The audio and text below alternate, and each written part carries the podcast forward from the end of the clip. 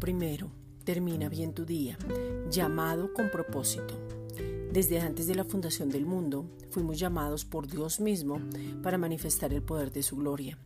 Fuimos apartados para Él y de esa manera conocerlo, tener relación e intimidad.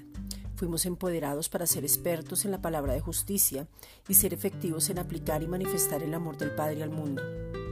Para ser maduro primero eres llamado. Ser llamado es apartado con propósito y es diferente a ser enviado. El ser llamado ya está establecido, pero el ser enviado requiere de preparación, de un tiempo prolongado. Segunda de Corintios 3, versículo 6. El cual asimismo nos hizo ministros competentes de un nuevo pacto, no de letra, sino del espíritu, porque la letra mata, mas el espíritu vivifica. Ser ministros competentes es hacernos aptos, y ser aptos solo lo hace Cristo a través de nosotros. Esta es una reflexión dada por la Iglesia Gracia y Justicia.